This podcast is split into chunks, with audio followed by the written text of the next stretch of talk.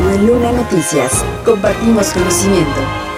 De acuerdo con los datos publicados del Instituto Nacional Electoral, el reporte más reciente sobre los gastos de campaña de las candidatas a la gubernatura del Estado de México, entre ambas candidatas se gastaron más de 521 millones de pesos, es decir, que al día las campañas le costaron a los mexiquenses casi 9 millones diarios. La candidatura común Juntos Hacemos Historia en el Estado de México en cuanto a gastos financieros erogó 3.778 pesos, mientras que va por el Estado de México 365 pesos. En lo que se refiere a los gastos en redes sociales, y propaganda exhibida en páginas de internet, la candidatura encabezada por Morena gastó casi 14 millones, mientras que la alianza encabezada por el Partido Revolucionario Institucional gastó más de 21 millones de pesos. Referente a los gastos operativos de campaña, fue la candidatura de Delfina Gómez quien más gastó, con poco más de 27 millones y medio, mientras que la alianza encabezada por Alejandra del Moral sumó cerca de 7 millones y medio de pesos. En cuanto a la producción de los mensajes para radio y televisión, Morena y sus aliados gastaron un millón de pesos, mientras que el PRI y coalición dos millones y medio de pesos. Referente a la propaganda, los partidos de Morena, PT y Partido Verde gastaron 56 millones de pesos, mientras que el PRI, PAN, Nueva Alianza y PRD más de 100 millones de pesos.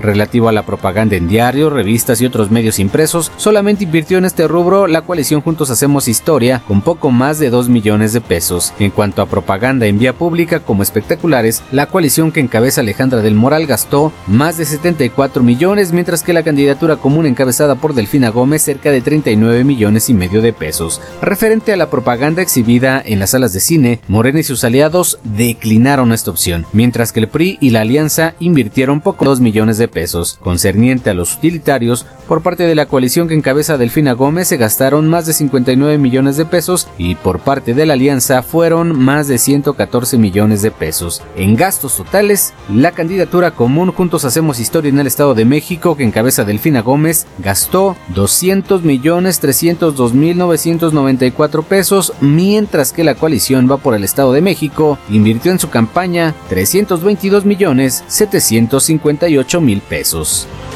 Manuel Luna Noticias. Compartimos conocimiento. De acuerdo con Sandra Méndez Hernández, representante del Partido Revolucionario Institucional ante el Instituto Electoral del Estado de México, esperarán a que concluyan los conteos distritales para determinar si en coalición o de manera individual impugnarán probables inconsistencias que se presenten. Nosotros realmente estamos ahorita como con los ojos cerrados, por esa mente vamos a reuniones de trabajo porque entendemos de lo que esté pasando en las juntas distritales. Están en este tema, o sea, pero son muy diversas. Desde que hay votos nulos, en una que no eran, desde que no coinciden, no son algunas. Detalló que analizan la determinación de impugnar ya sea en coalición o cada uno por partido y las decisiones se tomarán hasta que esté el cómputo final y que tengan todos los datos. Justo ahorita estamos en eso, en mesa de trabajo, estamos ahorita esperando en los consejos distritales, eh, se van a abrir algunos paquetes por inconsistencias, inconsistencias comunes a la hora de, pues como ustedes saben, las actas las elaboran seres humanos, de repente hay unos errores humanos. Finalmente dijo que si son inconsistencias severas, será su obligación impugnar, sin embargo, si son inconsistencias humanas o que se pudieron corregir y que no cambia absolutamente nada el conteo final, no habrá que hacer las impugnaciones. Compartimos conocimiento.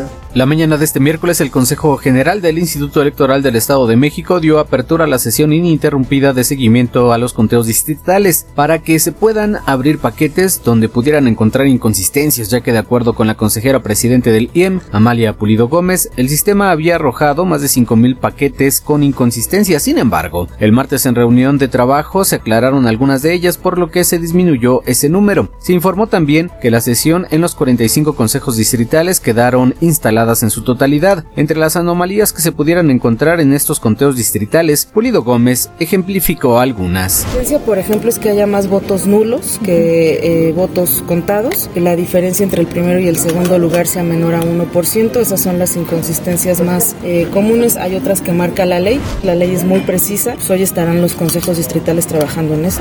Sin embargo, detalló que en términos generales son pocos los paquetes a analizar, por lo que pudieran concluir antes del sábado. Cabe señalar que entre los municipios que se revisan paquetes para estas inconsistencias se encuentran Ecatepec, Valle de Chalco y Toluca. En total, son alrededor de 70 municipios. Finalmente señaló que para los paquetes que se abran se creará una nueva acta de descripción y cómputo para abonar a la certeza y transparencia del proceso electoral. Manuel Luna Noticias. Compartimos conocimiento. Esto es Una Fiebre Deportiva. Arde tu pasión. De acuerdo con Luis Antonio Simbrón Romero, director de Cultura Física y Deporte de la Universidad Autónoma del Estado de México, los deportistas auriverdes suman ya seis medallas en la Universidad Nacional 2023 que se celebra en Sonora. Al momento, la Universidad Autónoma del Estado de México eh, lleva seis preseas, una presea de plata en la modalidad de tiro con arco y cinco preseas de bronce entre ayer y hoy en lucha. Entonces llevamos eh, seis medallas en la cosecha. Resaltó que la competencia es bastante fuerte, ya que este año también se realizará la Universidad Mundial en China, por lo que a la justa nacional asisten muchos seleccionados nacionales. Estamos con la confianza de seguir incrementando esta cosecha de medallas y que poco a poco vayan escalando el lugar. Todavía nos faltan algunos deportes muy importantes para nosotros, como es el caso del boxeo universitario, el judo, el tenis de mesa y obviamente el atletismo, entre otros. Este día entra en acción el taekwondo en Hermosillo y empieza el primer partido de fútbol de bardas en Ciudad Obregón. Además, estará el equipo de Tocho Bandera arribando porque iniciará actividad mañana en Hermosillo. El líder deportivo del Potro Deporte Universitario dijo que esperan continuar con esta racha para subir escalones en el medallero y cumplir las expectativas planteadas en esta justa. Manuel Luna MX. Ya tienes conocimiento. Compártelo.